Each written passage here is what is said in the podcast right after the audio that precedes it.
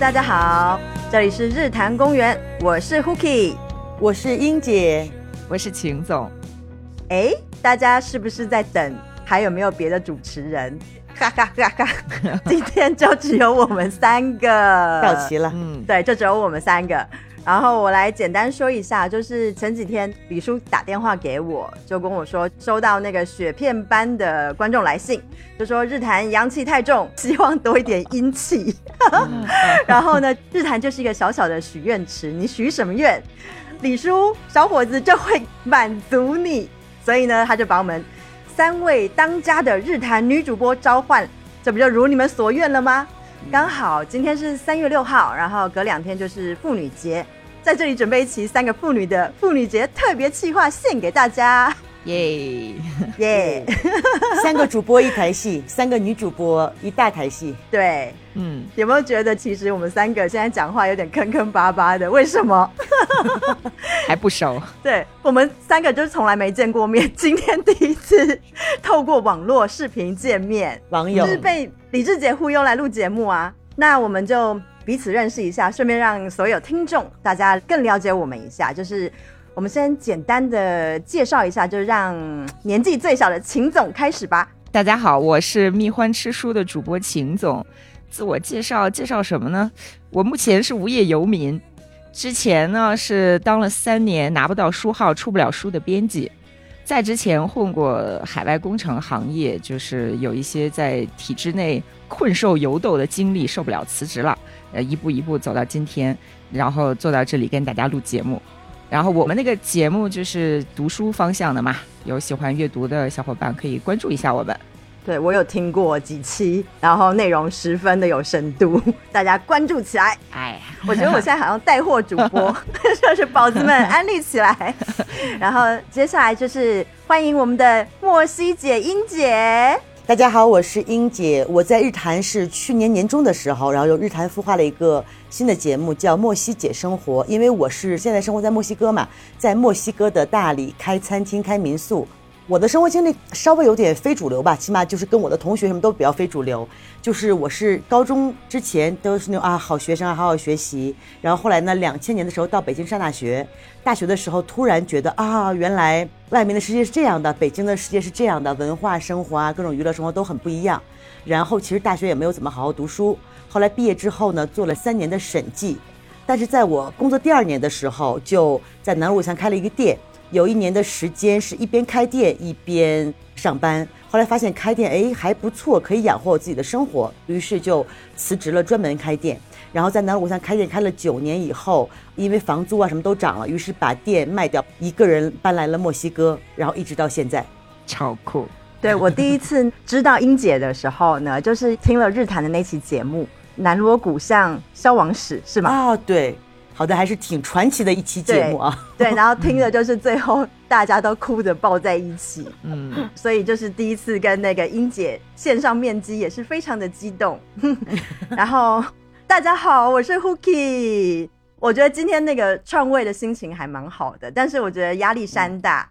我大概从一四年有参与播客的录制，李志杰邀请我，然后我大学其实从来都没有跟大家提过，就是我其实是学生命科学的。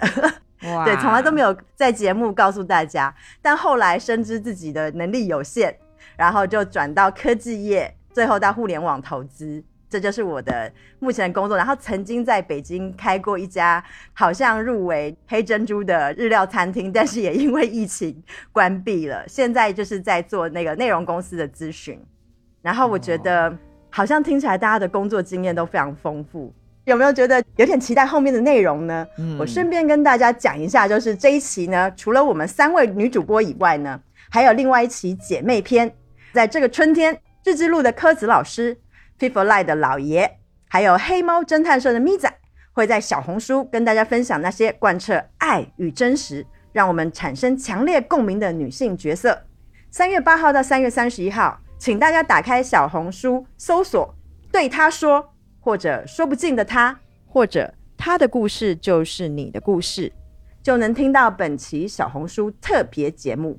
欢迎大家加入这场聚会，听见他们，看见自己。其实我们今天在准备录节目的时候，我们有稍微准备了一个小小的主题。最近有一个很有人气的一个日剧，叫做《重启人生》。我不知道英姐或者秦总有没有看过这个日剧？我是还太忙了，因为村里的生活太丰富了，我都没有时间看剧，看什么都没有，没有。每天跳舞打球。哦，原来忙的是跳舞打球，还以为在忙生意。那我就是忙着赏花嘛，大理的樱开了。这两天一直在被人安利这个剧，就是说好到不得了。但是我就觉得我可以再等一等，等热度稍微散去一点，然后我再静静的去欣赏。但是它的设定啊，包括那个剧情，我已经被剧透的差不多了。对，因为其实这个剧到今天我们录制节目的话，目前应该是播到第七集。嗯，我也不知道后面那个结局会怎么样，但是因为被小伙伴们安利这个电视剧，我就认真的看了一下。我简单说一下大概的设定，就是这个女生女主角三十三岁的时候发生一场车祸，死了之后呢，她就到天堂，没想到天堂竟然有一个很像是咨询台的地方，有一个柜台，然后这个柜台就问她说：“你有两个选择，就是你要么选择下一世呢，你就变成一个食蚁兽，或者是说。”你重新回到上一世，然后带着你所有的知识、你的所有的能量，然后带回潜意识重新活一遍。那你要选择 A 还是选择 B？那我觉得正常人应该会选择，就是不要当食蚁兽，应该就是会重新去活一次。然后，所以这个女主呢，就重启她的人生。然后，我觉得这个设定其实挺有意思的。嗯，其实刚刚也跟大家讲说，因为我们三个不是特别认识，我觉得我们可以就是透过这样子的话题，跟大家分享一下，就是有没有什么事情你想要重启，顺便让我们更熟悉彼此。嗯，我还没有考虑过这个问题，正好可以借这个机会想一下自己的人生，捋一下大概。对，我觉得那。我们来分别从年纪最小的人开始，要说，其实大家大家都不知道我们几岁，我们要跟大家说吗？你们愿意说吗？我无所谓啊，我的听众都已经知道了哦，我的生日大趴都已经直播了，没有录播了。嗯，但是听众从来都不知道我几岁。那我今天就是公布一下好了，我是一九八零年出生的人，然后在座三位我是姐姐，我是年纪最长的。秦总呢？秦总大概是哪一代人？我八七年的，我现在三十六岁嘛，嗯，最好的年华 啊，对，很年轻。那你年纪最小，你先开始。好，那说重启人生，然后有什么事情一定要被纠正的话，我有一个非常重要的人生转折点，到现在还在影响着我，就是我在上高中的时候，有一年我们高中举办那个新年联欢会，大家都要出节目。我们班女生呢，就组织了一个小合唱，在这个小合唱呢，排练的非常好。然后我们几个女生对自己的声音啊，对自己的这个表演的天分都很有信心。结果那一天上场的时候，表演曲目是《Lemon Tree》，我第一个上台，第一个开嗓，把调起高了，就翻车了。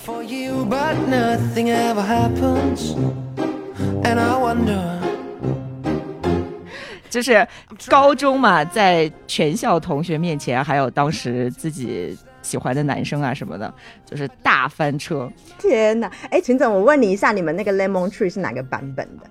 就最早的那个版本哦，不是苏慧伦的那个版本。呃，不是，没有伴奏吗？当时因为上台之前太紧张了，所以如果要重启人生，我第一个回到的时间节点，应该就是那一年的。新年联欢，然后好好的把那首歌完整的唱出来，社死时刻，不然的话真的太尴尬了。对，大家可能没有办法想象你在台上，关键是是小合唱嘛，就是所有你的其他的伙伴都要就着你的那个调唱，然后大家就是完全翻车。最后下台的时候已经尴尬到不行了，用目前比较新的话就是脚趾头抠出一个什么三室两厅来在地上。到现在还在被我的高中同学嘲笑，看到我就会说 lemon tree，然后我非常的介意这件事情。我如果我能重启人生，我一定要回去把它纠正过来。哎，请问一下那一天那个联欢会有没有录影？有没有录像带？可以有的话，我也不会告诉大家，我也不会告诉你，偷偷销毁。可是我觉得小时候真的有的时候都会有那种很丢脸的。小事情哎。对啊，尤其青春期哎，你知道青春期是最敏感，然后最对自己的身材容貌，然后对自己的这种聪明才智很焦虑的时候。我觉得，那我讲一个真的很丢脸的小事情好了，好就是这非常之丢脸。就是小时候我们不是都会穿百褶裙校服吗？哦，然后呢，校服上面都会扣一个皮带。然后我那时候应该是初中一年级的时候，然后有一次我发现我的那个拉链坏掉了，但是我来不及去补，所以呢，我就想说，那我用这个皮带把那个裙子扣住。结果后来我到学校一整天，你知道，就是裙子那个拉链是没有。扣上的，然后它只有前面是被那个腰带勒住，后面整个屁股就是露出来，就是然后看到内 看到内裤。那路上没有人帮你，没有人提醒你，没有没有人，因为我觉得那个时候就很多人看我，就想说老娘最美，就是。然后这个真的还还蛮丢脸，我觉得这个丢脸程度不下你这个 lemon tree，但是我觉得我没有要没有要重启。还是算蛮有趣的。我就记得前两天我们那个听友群里面说了一句话嘛，就说你喝醉不可怕，可怕的是有朋友帮你回忆。我也好想忘掉 lemon tree 啊。那再来，那换一下，英姐，你有没有什么人生瞬间想要重启？其实我看到这个设定之后，我是非常坚决的，说我不要重启人生，因为我觉得人生中发生了很多很多事情。肯定也有后悔的事情，觉得当时自己不应该那样做，不应该那样做。但是我觉得没有当时你做的所有的对的错的，就成就不了现在的自己。因为现在我哦，对，刚才你们都说年纪，我还没有说，我是非常自豪的四十岁。因为到了自己现在这个年纪，你会很清楚自己要什么，你的人生的三观，你的生活的哲学是非常稳定的时候。所以说，可能你人生中的之前任何一个事情，对的也好，错的也好。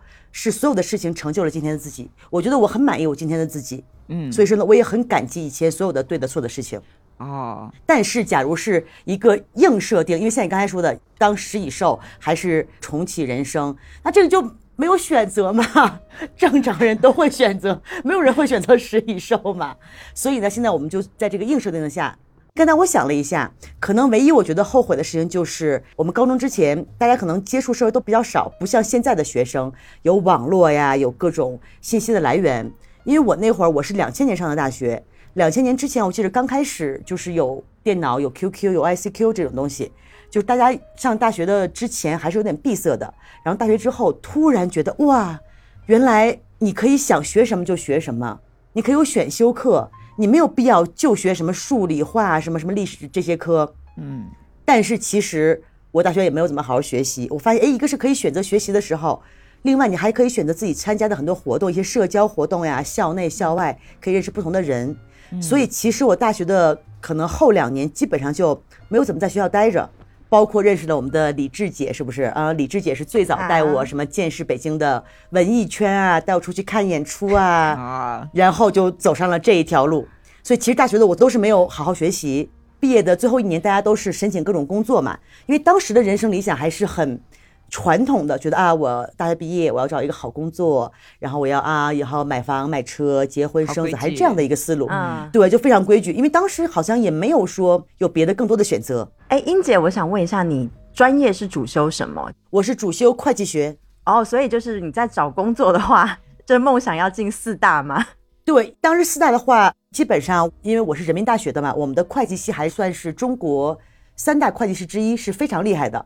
基本上我的同学有百分之四十到五十，就我们系的都进了四大。嗯，然后我当时呢，是因为大家都会申请很多工作嘛，包括那会儿的，其实还是你毕业的最后一年会有很多单位去招生，就会非常丰富，有国企、大国企，有外企，有那种什么出版社，有就是各行各业的。嗯，然后呢，其实我当时也没有很上心，因为觉得大家都找工作。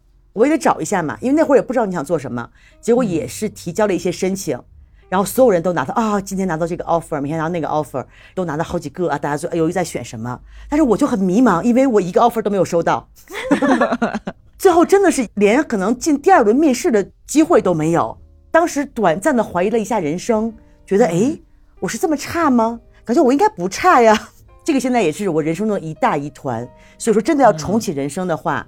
我爹一定要回去跟大家交流一下，看看大家是怎么写履历的。我为什么就连进第二轮机会都没有？要破案。对，相当于是，其实我的人生中嘛，一共就只有一份工作。然后这份工作呢，当时还是在家人亲戚的帮助下帮我安排的，嗯，导致我的工作经历非常的少，而且还不是自己选择的。我想，假如是我自己选择，我会有一些什么样的？假如我收到了十个 offer，我会怎么选择？哦，我觉得这是很幸运的事情哎，没有进四大。进四大有什么好的？对，因为进四大，我们宿舍当时有一个一个女孩，基本上熬了半年就放弃了。而且女生在四大里面很难晋升的。嗯嗯，对，真的是很辛苦，很辛苦。因为当时我是也是做审计嘛，也是做的是同样的一个行业。但是我进的是一个内资的，但是它是很大的事务所，我们的工作就很轻松，包括我们的福利，因为是老的那种政府的企业脱钩出来的，就我们其实过得很舒服。出去客户会请我们吃好东西啊，带我们去玩啊，包括我们当时我们的公司每周四还有北京针灸医院的团队来给我们按摩。天哪！我们还有老的那种司机班，就是你去啊，司机啊，我要去哪儿，然后弄个派车单，觉得还是挺有意思的。哦，真好，真好。那要重启什么呢？完全没有必要重启，重启，加凡尔赛了呀。我觉得可能就是人生就是这样，可能给你更多的选择，最后你还是会选择这一个。但是我就是要有更多的选择，我就是要摆在我面前，最后我还选择这一个。有选择很重要。是，其实我以前也是体制内，然后所有人都觉得你就老老实实在着，然后女生有这样清闲又看起来社会地位高的工作就蛮好的。但是真的不行，就是当你意识到自己完全没有其他的可能性之后，就是你想到明天我上班是这样，后天我上班也是这样，然后我的领导就是那样，永远是那样，嗯，就不行了，要死要活的必须辞职，必须离开。我觉得就是可能我们这一代的在那个大学选科系的时候，因为我们。我们的高中都是拼命念书，嗯，很少像比如说国外，他们就是学校会安排说去哪里打工啊，然后去哪里实习，就我们根本不太知道实际的职场到底是什么样子。就是你对于你的专业的想象其实是很空泛的，是。然后那个时候，就是因为我的个性，其实我。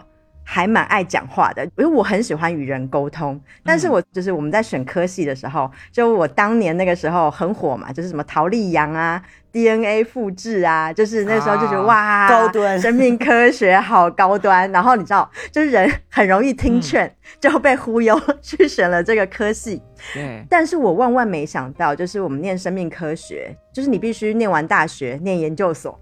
念完研究所，你还要念博士班。念完博士班，你不能出来找工作，因为你要念博士后。你最后念完博士后，你才有可能 host 一个实验室。然后我心想：妈呀，我念完书都已经就是我现在这个时候，哎，就是我现在这个时候，我可能才是一个可以掌管一个实验室的人。我会觉得好像我喜欢这个专业，但是他的工作的属性好像不是那么适合我。然后。让我决定就是不要继续这个专业，其实是有一个瞬间，嗯，我们有一段时间在做那个 SARS 疫苗开发，其实不是疫苗开发那么高端，因为做很多前端的研究，比如说他做相关的蛋白质的一些就是实验的时候，我就发现，就我每天要养很多细胞，穿一些防护服，有一天我就对着广播在聊天，我跟那个广播主持人在对话，因为实验室只有我一个人。我就心想说：“天哪，妈呀！我未来的人生就是我好像只能跟录音机那个收音机的笔端对话的时候，这不是很可怕吗？”然后我们那时候就要选择那个工作要转正，就是变成医院的正式员工的时候，我那时候就决定说：“嗯，好像我不是非常适合，因为签约就好像是一种，就是对你要卖身，你要负责任。”然后我最后就。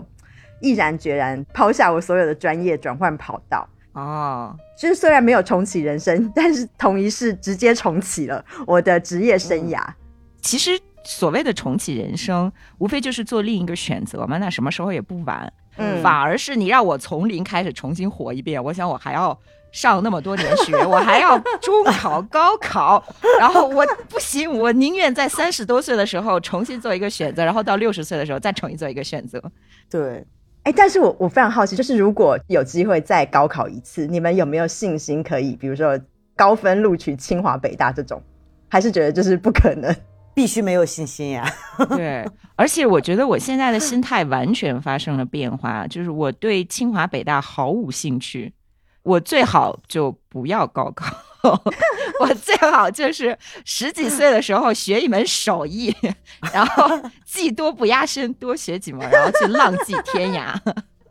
浪迹天涯，哎呦，那我来讲一下我高中的时候，那时候沉迷 NBA，就是我那一段时间刚好是那个乔丹空中飞人的时代，然后我们是一个时代哎，我在初中就是那个时候我就觉得说啊，就是 NBA 很厉害，因为每次就是我跟我爸爸一起看球的时候，都会觉得哇，真的很好看，因为在台湾没有看什么足球，我们基本上就是棒球跟篮球为主，然后就有一天我就就看到。场下有一个人在帮乔丹揉脚，就是 在帮他揉脚，就是拿冰块给他敷脚。然后我就心里觉得说，啊，好想我要我以后我以后也要去帮他揉脚。然后那个时候就是我们要考高中要选科系的时候，就想说我想要学营养学专业，因为我很喜欢吃东西，我想要学习营养学，然后再辅修一个就是叫运动管理。嗯，就希望说，就未来，比如说我可以帮职业球员，比如说帮他们做就是身体的，对，没有，教很专业，就是帮他们做身体的康复的规划，还有营养的规划，这是我当时自己很喜欢的事情。可是如果我要填的那个科系呢，就是它可能不是所谓最好的大学，就是我被那个就是好大学的名字给蒙蔽了双眼。然后我最后选择了跟风的这个生物科技，但是是一个很好的大学，对，高大上的很好的大学，就是为了这个名。就是我觉得，如果如果人生可以重启，你看，因为现在刚好活到四十二岁，然后我都知道哪一队会得那个冠军金戒指，然后哪有西甲啦，有足球队啊，然后 C 罗在哪一队，我就要很认真的去念书。争取在那个很好很好，比如 NBA 的球队，或者是在西甲，或者是巴塞隆纳，或者是像现在 在曼联啊等等的这些，就是很好的球队，我一定要积极的争取我的工作在那边。这样子我就可以直闯那个球员的，就是洗澡的那个浴室，因为品鉴男 体育明星。对，因为我之前就是第一次去那个马德里的时候，我就有去了那个伯纳乌的足球，就是去看足球。然后他白天有一个观光行程，是可以参观那个球员练习室。就是他们练习，还有他们洗澡的浴室，就我就进去，然后就立刻就是报名，然后进去参观了球员的那个洗浴中心，然后就觉得特别开心。其实内心真的有点后悔，就啊，如果老娘当初就是选择这个工作的话，现在帮基罗按摩腹肌的就是我了。哦，那这个诱惑还是挺大的，嗯，这个值得重启一把。对，就是因为小时候。就是我真的没有接触过足球员，实际上足球员的肌肉真的是比篮球员漂亮，因为篮球员太高了、太长了，然后足球员整体就是比较精壮。哎，我这样好像讨论太多 男生的肌肉的部分，但是这我人生重启的话，我真的就是希望做这个工作，而且好像在亚洲并没有太专业的这个工作，比方说我了解像在台北的球队等等的。他们所谓的康复师等等这些工作，并没有受到那么样的重视。然后我就希望，就是如果我有机会重启的话，我希望把这样子的职业，就是他的专业性发扬光大。那你到底是为了他们呢，还是为了自己呢？因为我必须要 就是很专业，然后我才能摸到他们啊，C 罗的腹肌可不是随便可以摸，所以我要把自己就是做到非常专业，就是有偶像的鼓励，然后我就可以摸他。梅西的脚揉一揉，贝克汉姆抠抠脚。哎，这个职业很重要，这很重要，就是运动损伤本身，就是如果你能帮助到。其他人嘛，对吧？我们上一点价值，上一点情怀吧，这个，然后还能摸摸腹肌，想摸谁摸谁，对，一举两得。其实我觉得那个时候在选职业的时候，就是很多人就会跟你说啊，要当医生啊，当律师啊，就是站在台面上第一就是的人员，但是很少人会关注到躲在背后的人，比如说那那些揉脚的人，比如说帮他们做很棒的，像我妈妈的公司是帮那个 FIFA 球员做衣服的。哦就是做他们的所有的那个球衣，就是我妈妈他们公司做的。就是很希望重启人生的话，我要替这些幕后工作人员，让他们拥有一席之地，让大家也就是看到他们 highlight 到。对，嗯，对，highlight 到。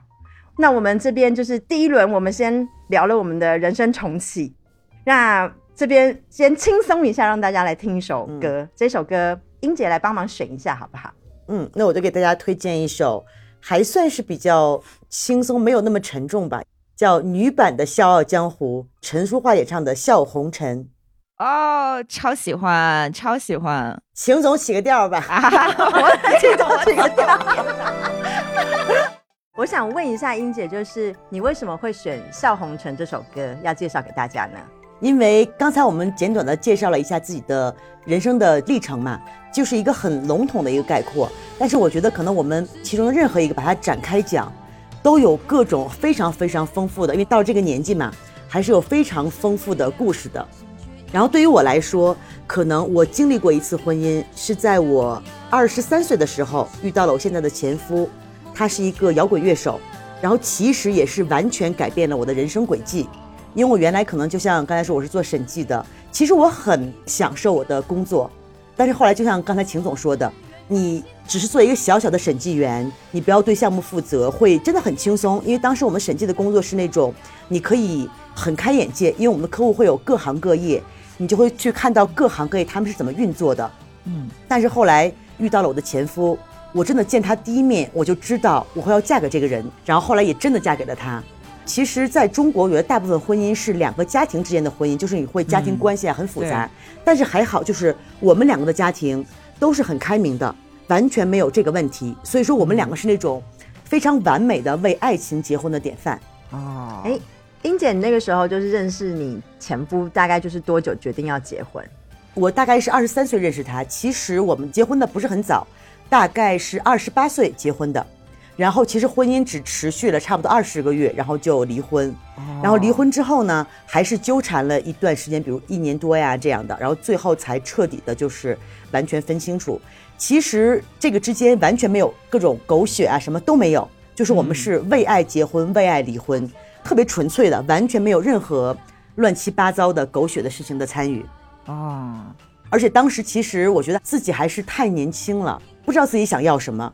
假如是我以我现在的人生阅历再重启到那个时候，我觉得我们两个是可以做到幸福终老、白头偕老这样一个。所以说，其实经历这个婚姻之后，就是我现在到了这个年纪，突然有一种，嗯，爱过了，恨过了，离婚证、结婚证什么都有了，三证俱全，就觉得有了这个经历，我以后可以很坦然的面对我的人生，就是不亏了。嗯，其实我觉得我年少的时候还是很追求爱情的，很追求那种完美的爱情。嗯，然后我也得到了，所以说现在我就可以很坦然的面对我的人生，我可以笑看红尘。对，总之就是我对我现在人生非常满意。哦，但是英姐，我想问一下，因为我的婚姻状况是我其实是未婚未育，然后有很多时候我都会想要问一下，比方说你。你跟你的前夫恋爱结婚，就是到底具体是什么念头让你决定要进入婚姻这件事情？因为对于我来说，就是我是没有进入婚姻这件事情，就是可能是因为我觉得我这个人其实挺不好相处的，那安全感不足，所以我每次就是呃远距离恋爱，如果说我们靠近一点的话，可能三个月我们就分了，是因为你会发现这个人哇太多事情可能就是破坏我的原则。我没有办法接受，到底就是 婚姻有什么样的魔力，让大家可以蒙蔽双眼，就是你不要看到任何缺点。就是我真的，因为我没有这个体会过，或者是说目前为止我没有遇到对的人，所以我还没有进入婚姻状况。就是你是怎么想的？我觉得这个东西真的是一个非常可遇不可求的，可能人生中每个人都会想。找这种，比如神仙眷侣也好，或者是你完美的爱情也好，我是非常幸运的，我遇到了，嗯。然后其实对我来说，当时我们结婚也完全没有，因为我们包括我们的婚礼也没有办，没有一种结婚的感觉。因为当时它就是一张纸，对于我们来说就是拿不拿都可以。然后当时我二十多岁嘛，那会儿可能有时候会稍微觉得，哎，我需要一个名分啊，但是其实也没有那么重要，但就结就结了，也没有什么。因为我还记着去领证的头一天。和几个好的姐妹，包括我们的李志杰，我们一起在南锣鼓巷一起吃饭。然后我离婚的那一天，李志杰也陪在我身边，还有我们的燕姐，真的就是李志杰，真的是一个好姐妹。因为我觉得当时就是因为我有我的好姐妹，我有的好朋友。其实很多人结婚了之后，他就会放弃原来的自己。但是对于我来说，结不结婚是完全没有影响的。嗯，就是觉得可以结一下，那就结嘛，试试。嗯，对，就试试。其实结婚之后和结婚之前，我的生活也没有什么变化，就是两个人相处的模式，不是像现在那种很现实的。嗯，结婚之后你要面对对方的家庭，嗯，很多一些，比如说什么孩子呀，什么这些问题，这些问题其实我都没有面对。其实我觉得我面对的反而不是婚姻，是爱情。嗯。我们还是比较幸运的，我们三个人其实都是属于今天社会上你有权利、你有能力去选择自己生活道路的女性，所以就如果是这样的话，那真的就试试呗，有什么不行的？对，再离嘛。对呀，大不了就离嘛，就离嘛，就是不要一头扎进去，然后真的说蒙蔽了双眼。就是你只要是按照自己的本心嘛，嗯。那我来分享一个小故事好了，因为刚刚听了英姐说的，就是不管开心或遗憾，其实你们中间是可以沟通的，对，就是可以去说，可以去沟通，然后也可以互相理解。我想分享这个小小的遗憾呢，就是其实我大概在十三岁的时候，就是我有蛮长一段时间住在我外婆家，那外婆家养了一只小狗，它真的非常的聪明。聪明到就是我后来上大学的时候，我都会带它去上课。就是它是一个小小的博美，因为大学是每个人自己有一个位置的，然后我就帮他占一个位置在我旁边。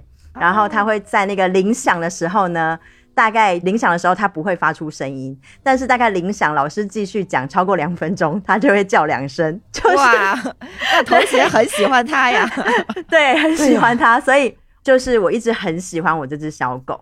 但是后来就是因为，哎，可能很多听众知道，我现在也养了小牛。嗯，我养第一只狗跟到现在这个小牛中间其实隔了将近二十年，就是我一直不敢养狗，是因为我的狗狗就是大概在我二十二岁到二十三岁的时候，就大学刚毕业要进入工作的时候。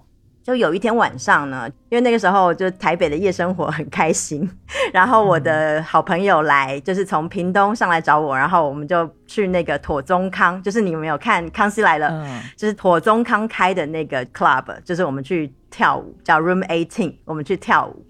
然后那一天晚上，我大概十点出门的时候，我就看到我我的小狗坐在我的床上，然后它从来不会上我的床，就坐在我的床上，然后我就跟他说我要去跳舞了。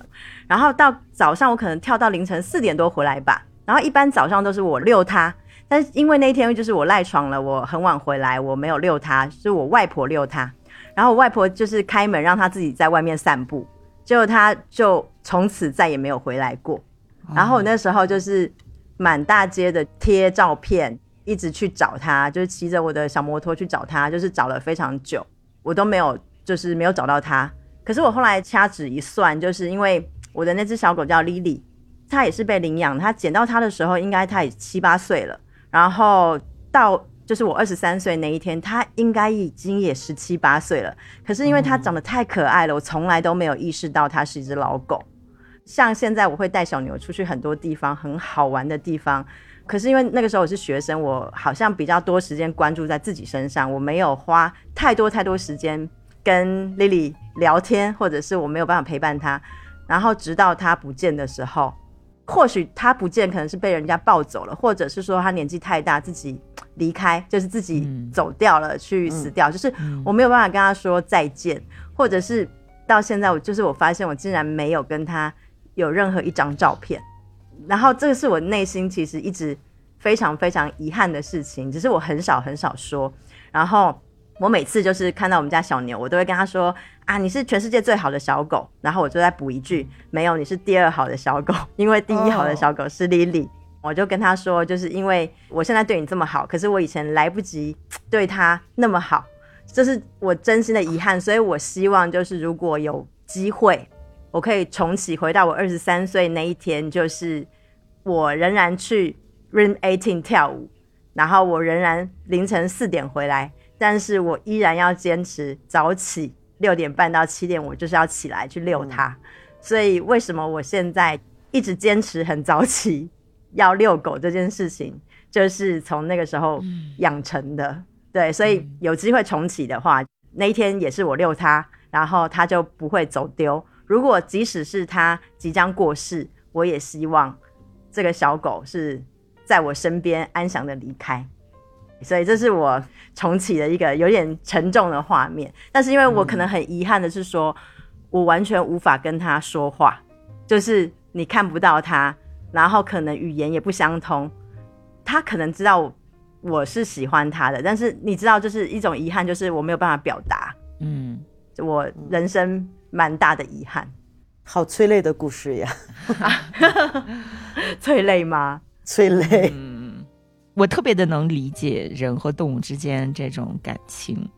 英姐好像也是有狗，是吧？对，因为这种事情，因为我其实不瞒你说，刚刚经历过。哦。就是我去年，我其实在这边养了两只猫嘛，因为我觉得我一直是很喜欢猫，但之前也是，之前养了一只黑猫，就那种黑猫警长。嗯。它是纯黑的。但是肚皮和四个爪子是白色的，非常漂亮的一个小猫。然后它非常聪明，我养它可能大概养到了四五岁吧，因为它从小我是带它刚出生一两个月的时候开始养它。包括家里以前有一只另外的一只猫叫小新，哎呀，这个小新也是是李志姐弃养的，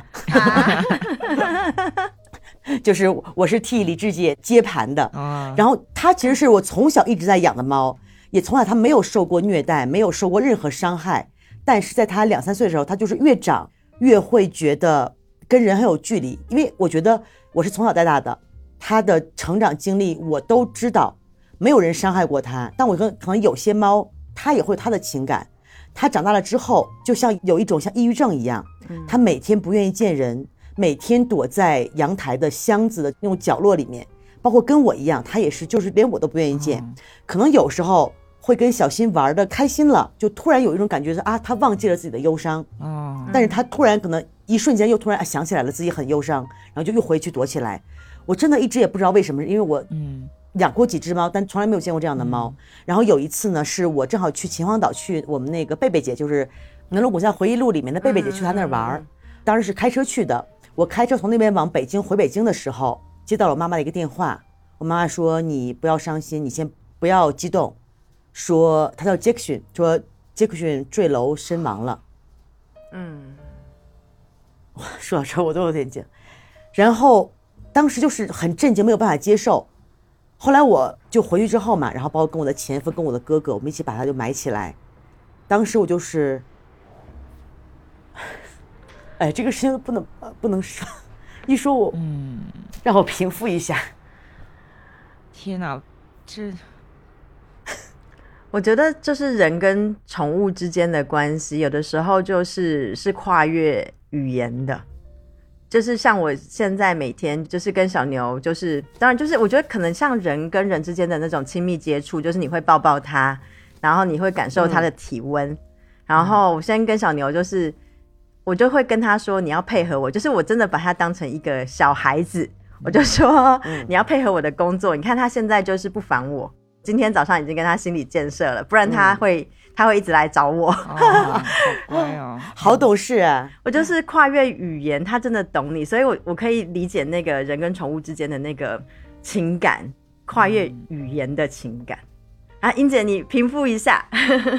好的呀。所以说，当时我们把它埋了之后嘛，我回来之后真的是那种就是完全止不住的流泪，整晚都在哭，完全没有办法睡觉。当时的那种感觉就是。就当时内心只有一个想法，我愿意付出一切，去换他回来。嗯，他，哎，莹姐她就是去喵星了。就对于动物来说，对，对于动物来说，其实和人不太一样啦。就是他们也并没有一个长寿的愿望，其实，所以，嗯，难过的是我们，就是失去了很重要的东西的是我们。但是对于他来说，可能还好，还好。嗯，对，因为其实其实当时我觉得，因为对他来说可能也是一个解脱，因为他真的是很不开心，很不开心。但因为这个事情，我就没有基本上没有跟什么人提过，哇，真的就是好沉重，突然那个感觉又又回来了。就是现在我可以我可以看开了，但是一回忆当时那个感觉，真的是非常非常的痛心。嗯，可是我觉得就是。人跟宠物总是会走到分离的那天嘛，因为我上一次跟 Lily 分离的时候，就是没有办法 say goodbye 的那种，那种就是它就是不见了。然后有的时候我都会做心理准备，说如果小牛走了的话，因为斗牛犬的寿命可能不会非常非常长。它现在已经五岁了，所以 maybe 我养的好，可能最多在十年。那我要怎么跟它 say goodbye？但是我后来就在想，其实大部分我跟亲人之间，亲人的离世，我基本上没有太大哭，是因为我总会觉得他们都在我心中，我们有很强的连结。然后我就会觉得说，如果小牛他离开我的话，我可能也不会非常非常难过，因为我会觉得。就是他的这一生，就是每一个当下都对饱满，跟我去经历很多很有趣的事情。比如说，我觉得他应该是去故宫最多的狗，就是疫情期间最有文化的狗，天天去故宫角楼，就是每天我骑脚踏车带它去，就是已经至少去了三百次了吧。然后它也搭飞机，你看斗牛犬搭飞机来深圳，有可能就是未来我如果又去大理，如果我去我回台湾。它又会再跟着我搭飞机去，我觉得它跟着我经历很多事情，我觉得狗生已经足够了。嗯，我觉得我对它也足够好，那我们就开开心心的 say goodbye。嗯，这可能是我对于这个离别的态度。只是上一次离别就很遗憾，就是来不及说再见。啊，他们只是重启狗生了，不用想太多。对，所以说现在我也能看开了，但是就是。那种感觉回忆起来还是非常的痛心，这辈子从来没有过这种的感觉。然后包括去年嘛，去年我又养了两只猫，因为真的过了很多年，我一直就是说像 Hooky 一样，觉得啊我没有办法再重新养猫。然后但是去年呢，我在这边有一个大院子嘛，觉得哎猫在这边的生活会很幸福，有树爬，有院子玩儿，我又养了两只猫。当时也是在朋友的，就是他们家生的小猫，领了两只，一个叫 Banchito，一个 Banchita，就他们的这个名字就是，就它叫 Francisco，嗯，就 Francisco 的小名就叫 Bancho，然后呢，因为西语里面是分阴阳性的嘛，嗯嗯，然后就更亲昵一点，就是它的昵称的昵称就叫 Banchito 和 Banchita，非常可爱。然后当时养的时候，Banchita 小时候从小就是身体不好，当时得了猫流感，真的一个月悉心照顾，把它照顾好了。结果当时他们其实猫就是这样，他们每天就是在公寓里面的猫，它可能不会对外面的世界有兴趣，它不会出去探索。但是我们这边因为就是有院子嘛，你也不能每天把它们关在房间里面，它们就去探索。但是因为可能猫就是你到了一定的时间，你要给它做绝育，要不然它真的就会为情所困，就离家出走了。嗯，当时就是觉得他们还小，就一直没有没有送去绝育，总是觉得哎呀，他们还太小，觉得明天再去绝育吧。就后来两只就是陆续都离开了我。其实当时因为附近还是会有一些传闻，会有一些啊虐猫的坏人呀，包括这边我们当地的土著人会有一种，因为 Banchito 是一只纯黑的小猫，包括它的胡子，它所有都是黑的。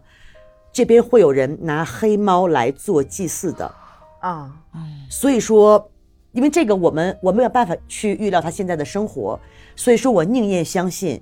是他们自己做出了选择，他们觉得陪我的时间够了，他们自己选择去探索世界。嗯，我相信他们现在是过上了更好的生活，他们可能是留恋现在好的生活，所以才不愿意回来的。嗯，所以现在其实走的时候，不瞒你们说，我其实也哭了两个晚上，觉得啊，你们这两个白眼狼吃完了把你们养大，一把屎一把尿拉扯大，就离家出走了。但是还是能看开了，就现在态度完全是不一样了。哎，对，因为我知道英姐有养猫跟养狗，秦总你是养猫还是养狗？我养猫，然后北明就是我的伴侣啊，他们家是一直养狗啊。但是我其实很想养狗，只是现在条件还不允许。我前段时间还就就是说捡了一个小狗，但是没救活。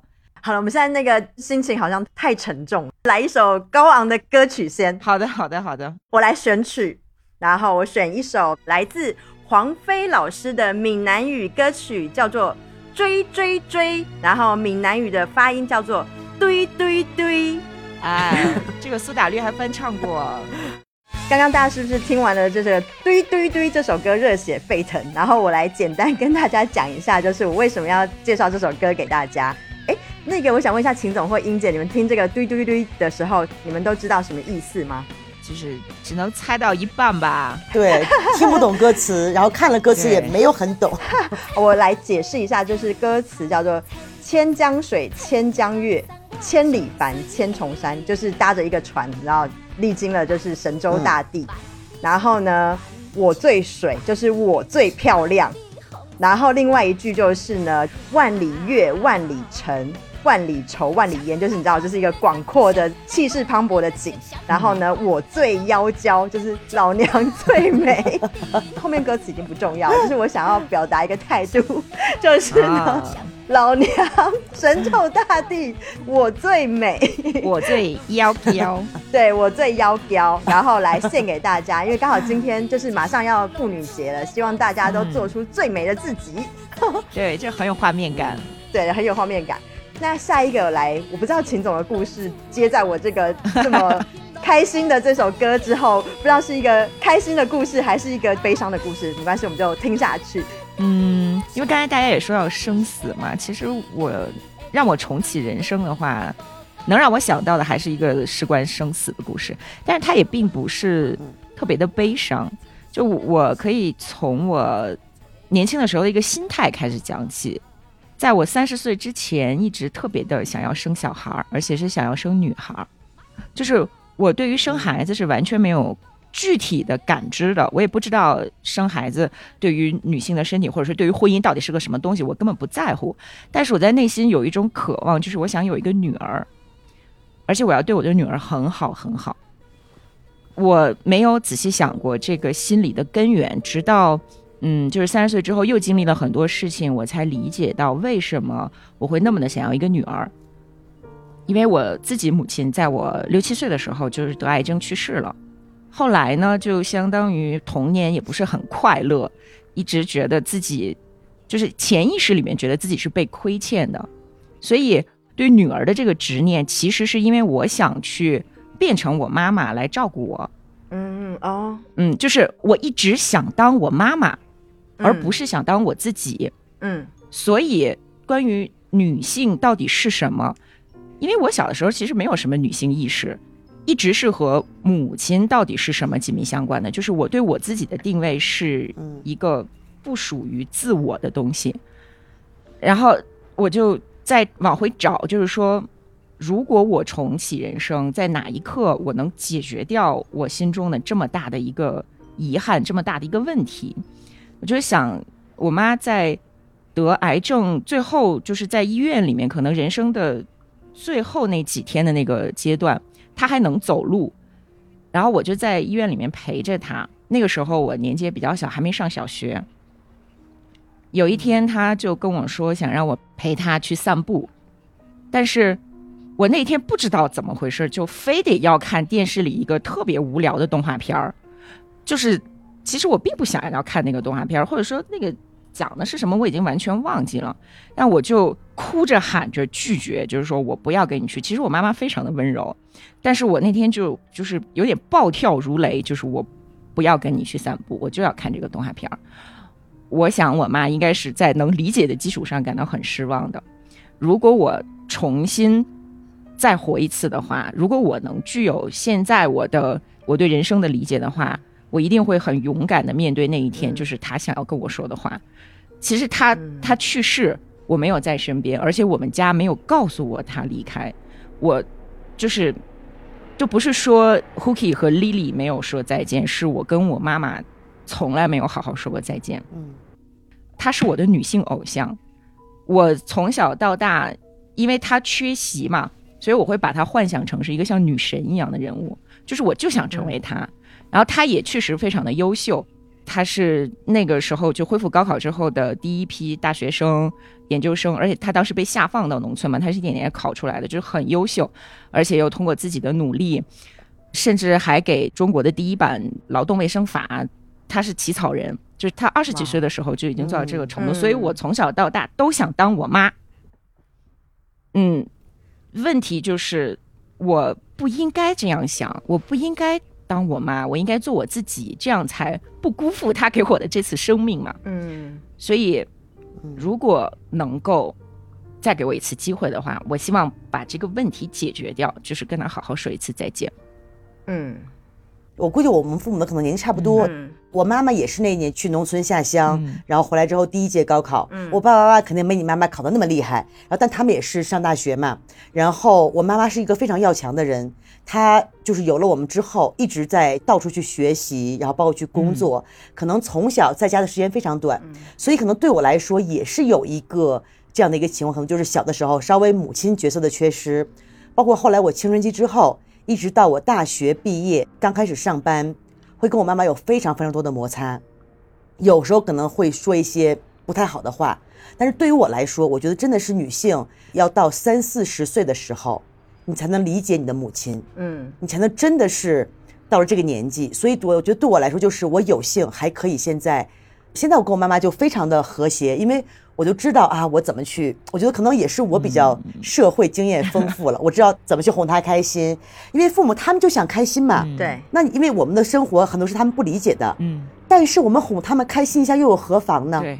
就是我突然觉得我有了几张面孔，对我妈的时候，可以特别精准的哄到她的开心的点。嗯，她开心我也很开心。嗯，就真的是我觉得，在我青春期的时候，包括后来上大学的时候，包括我上班的时候，二十几岁的时候，真的可能对我妈妈说了很多不好的话。但是我觉得现在让我很高兴的是，我觉得我弥补过来了。现在尽管说我还是不能满足她的要求，我去结婚去生孩子，但她既然我会慢慢引导她，就我给她洗脑，她现在觉得，哎，你这样开开心心的也不错哦。我觉得这样就真的是，可能对于女性来说，都会跟母亲，嗯，都是女性角色嘛，可能在青春在一段时间都会有一种针锋相对的感觉。对。但是现在我能做到和解，我觉得真的是，嗯，我为我们双方都感到很开心。对。我觉得刚刚我们都讲了很多，就是重启，如果可以再来一遍的故事，那。有没有什么就是我们觉得此生就已经非常棒，就是很棒，然后 反正我如果再有来世，再有时世，我都要重复的去做的事情，有没有人 就是有这样子 想要跟所有姐妹们分享的故事？因为我觉得我现在人生就很满意，我觉得你们两位应该也是那种对自己的人生很满意的人，是吧？就可能会有一些遗憾，我但总体来说还是现在有一个词叫自洽，就是我们的生活方式可能包括我们的性格啊，其实还是完全不一样的。嗯，对。但是我们都是那种很自洽的人，可以在自己的世界中很找到自己，很明白自己要什么。对，可能我们这样自洽的人和自洽的人，尽管说我们的想法不一样，我们的思想不一样，可能会有碰撞，但是是好的碰撞，我们可以交流。嗯，因为我生活中会碰到一些人，真的没有办法交流。嗯嗯，所以我觉得，假如真的是我在重启人生、重启时事的话，有两点是我特别看重的，一个是知道如何学习的能力。嗯，因为其实我觉得。很多人可能，比如上班啊，或者是结婚之后，就失去了这种学习的能力。因为我觉得大学的时候，尽管我没有好好学习啊，但是我们学到的知识不是最重要的。嗯，我们学到如何去学习，我们学到一种学习的方法才是最重要的。可能有些是从生活中来学到的，或者是从学校里面学到的。嗯嗯嗯。因为包括我觉得现在现在在墨西哥生活嘛，然后我是要说西班牙语，我自认我是一个非常没有有语言天赋的人。你要每天三种语言一起说，每天就会把自己搞得很崩溃。但是因为我有一种，我学会了这种学习的方式，起码做到可以交流的程度。就是当你去有一种学习的热情和学习的方法，就会很快适应你要面对的新的环境。嗯，比如现在我最自信的就是，把我扔到全世界的任何角落，我都不怕。嗯，面对任何人、任何事情，我都非常有自信，我可以很快的适应。这个真的不是唱高调或者是心灵鸡汤，是 真的，就是越往后你越有特别深的体会。就是之前的什么都不重要，学历，然后你的身份，甚至你之前的收入，你的所有积蓄都不重要，就是你能不能适应一个新的环境，并且很积极的面对，这个真的太重要了。对，所以说很多人就觉得我的经历啊，说你看很有勇气啊，一个人跑那么远去干这些事情。但是对我来说，这个跟勇气无关，嗯，就对我来说就是一个很自然的事情。我觉得我可以做到，对我来说不是问题啊。对，当时我装修的时候，十几个员工嘛，啊，没有人会说英语。当时我的也是刚刚在网上学了一年的西班牙语，就慢慢的一点点沟通，就都不是问题。嗯，好厉害。所以我觉得这个学习的能力。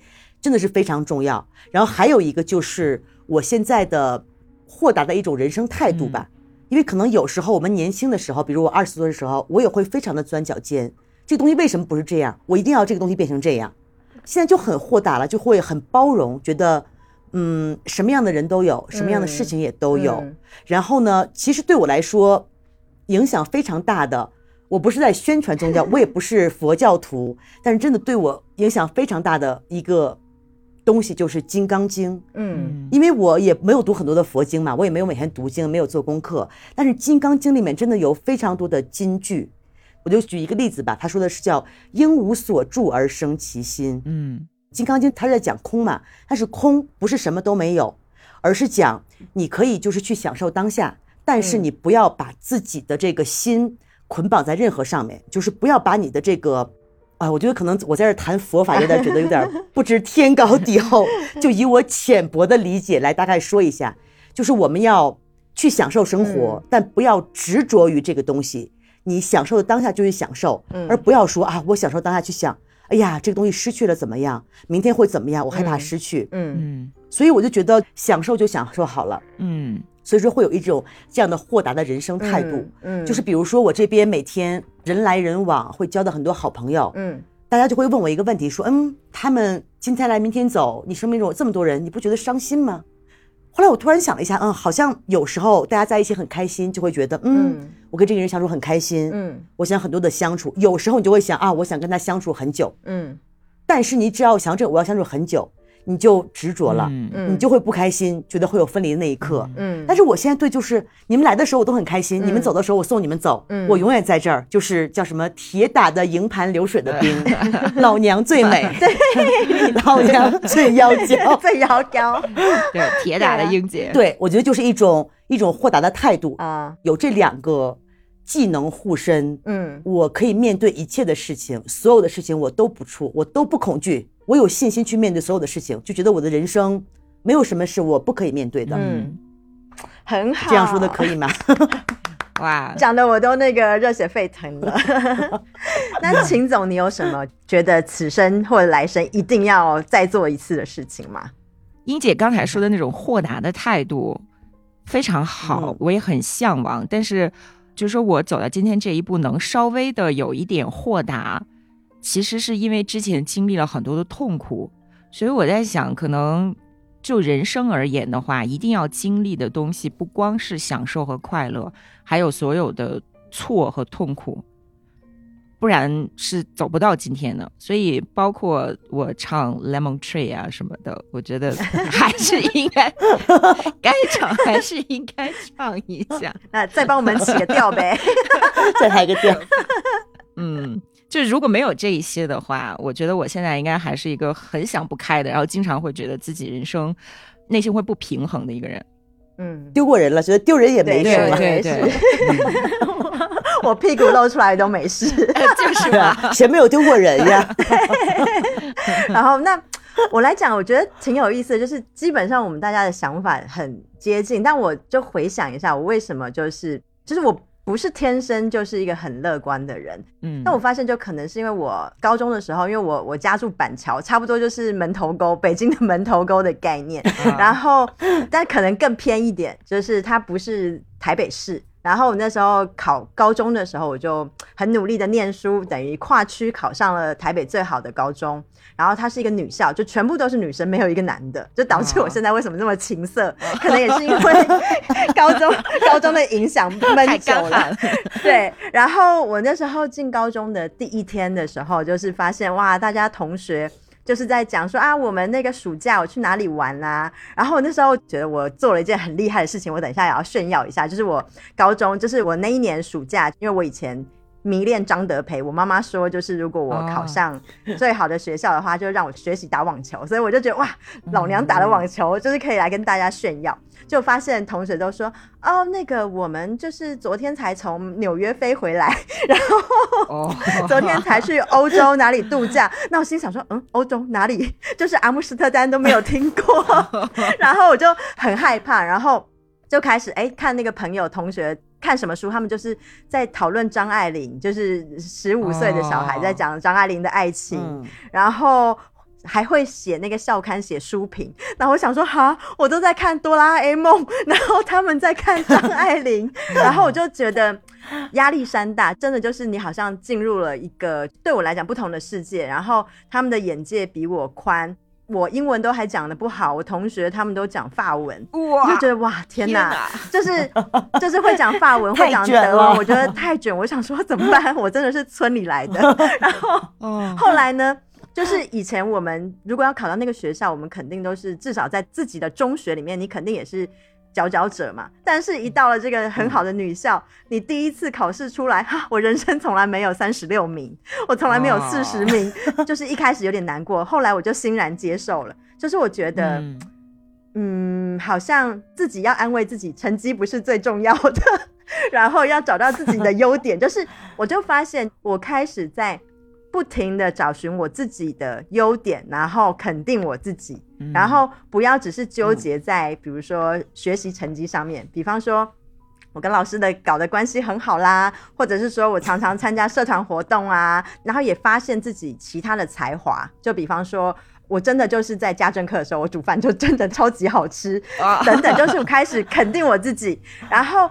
包含我可能很喜欢看日剧或很喜欢看韩剧，然后我自己就开始学自学语言。我发现，哎，我也挺有天分的，就开始慢慢建立自己的自信心，然后。有的时候去同学家玩的时候，哇，他们家就住在地堡旁边，就是哇豪宅，我就是村里的人呐。但是怎么样呢？我也会邀请我的同学来我家玩，就是我会觉得这也是我家，就是我不会觉得哪里不好，就是慢慢一步一步的去建立自信心，然后也很感谢遇到这些同学们。他们真的都没有骄矜之气，就比方说我们的学校里面有什么马英九的女儿啊，有什么台湾首富的女儿，这些什么立法委员的女儿，但是大家真的都是彬彬有礼，就是给我很多视野，然后给我拓展了很多能量，所以我会觉得，不管是来世或者是再一世，我希望我都有机会进入这样子的学校，然后不要觉得自己不够好。永远都有那种去找到自己自信的那个地方不够好，那我们就让自己变好嘛。然后这个事情做不好，那就再做一次。我不是最棒，那又怎么样？就是让自己永远都很开开心心，相信自己。对对，相信自己。嗯，就算那个刘雯大表姐在旁边，就是老娘还是最美、最摇标。对我最摇标，就是要有这种心态。今天就是跟大家分享很多故事。我觉得还蛮感谢日坛给我这个机会，然后让我 在今天，然后认识了这优秀的英姐跟秦总，然后 给我开启元气满满的一天，超开心的。就是一大早我们就大哭又大笑，嗯然后然后呢，我不知道这个日坛许愿池这一次邀请我们三个就是女神龙聚首。之后还会不会有这样子的节目，我也不太确定。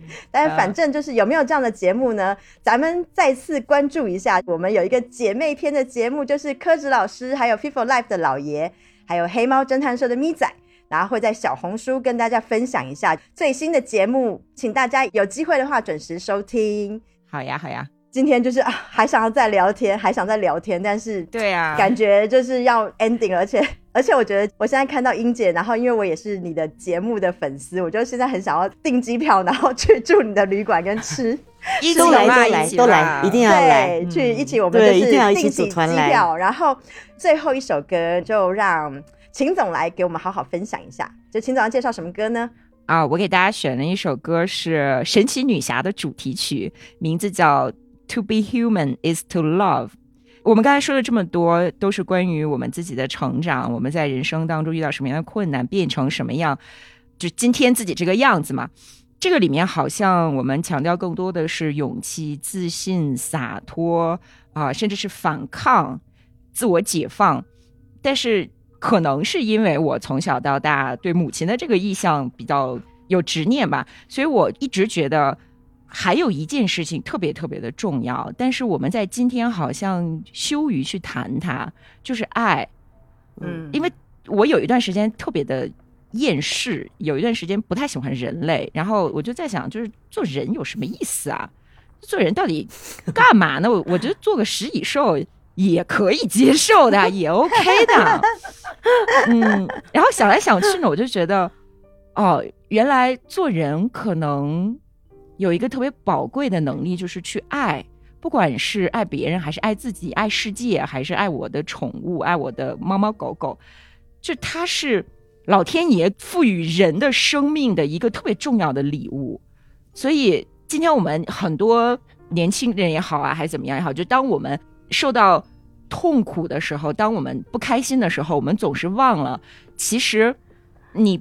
不光是要去反抗，就你还需要去爱。就是你之所以痛苦，可能是因为爱不够，而不是因为恨不够。不是因为你一定要拼命的去挣扎什么的，就是你你放轻松，然后你好好的从爱自己开始，然后慢慢的把你的爱舒展出去、延伸出去，你的人生会发生变化的。这个变化是很很微妙的、潜移默化的。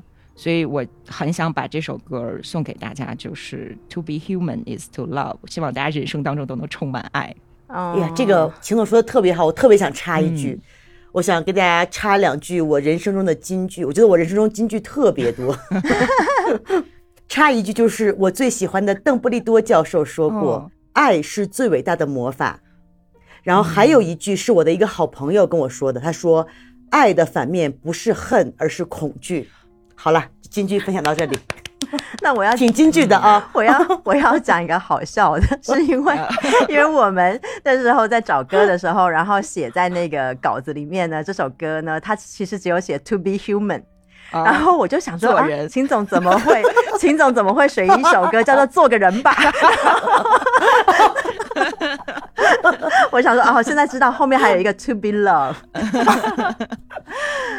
做个人吧，也不容易。对，做个人吧，也不容易。然后希望各位听众喜欢我们今天的这个三个姐姐们的分享，因为其实很难得日坛有这样子的节目。然后也祝大家都做有勇气，然后勇敢的，就是做自己想要做的人。不管你是男生，不管你是女生，就是做最好的自己。嗯。去做个人，去做个人。好呀，那我们再祝福大家，就是妇女节快乐，然后跟大家说拜拜喽，拜拜拜拜拜拜拜拜。